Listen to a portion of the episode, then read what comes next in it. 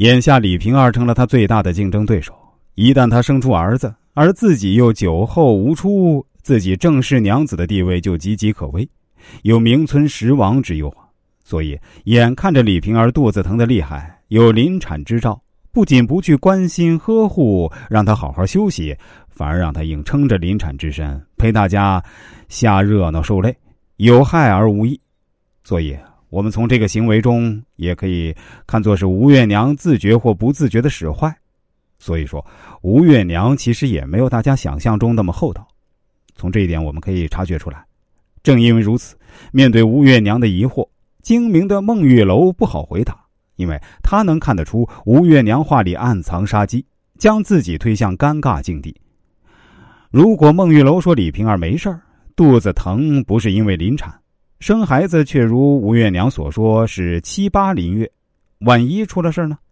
极力让李瓶儿出来玩的吴月娘，反而可以推卸掉自己的责任，由孟玉楼担责。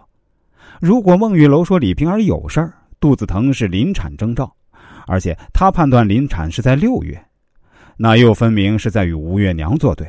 不仅得罪了吴月娘，还会凸显出吴月娘硬让李瓶儿出来玩是不安好心。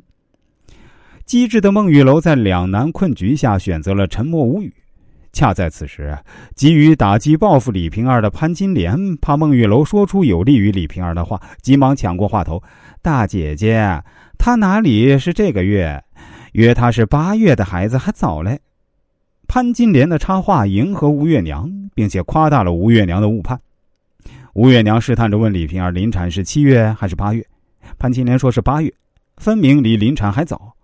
李瓶儿肚子疼不仅不是临产征兆，反而可能是假装出来的。他是以此为理由，不愿跟大家同乐。很显然，潘金莲的话是借刀杀人，不仅暗藏杀机，而且凶相毕露。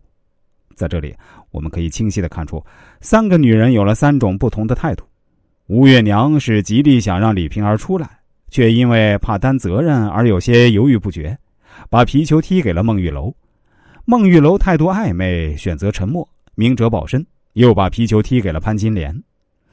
潘金莲无所顾忌，他想做就做。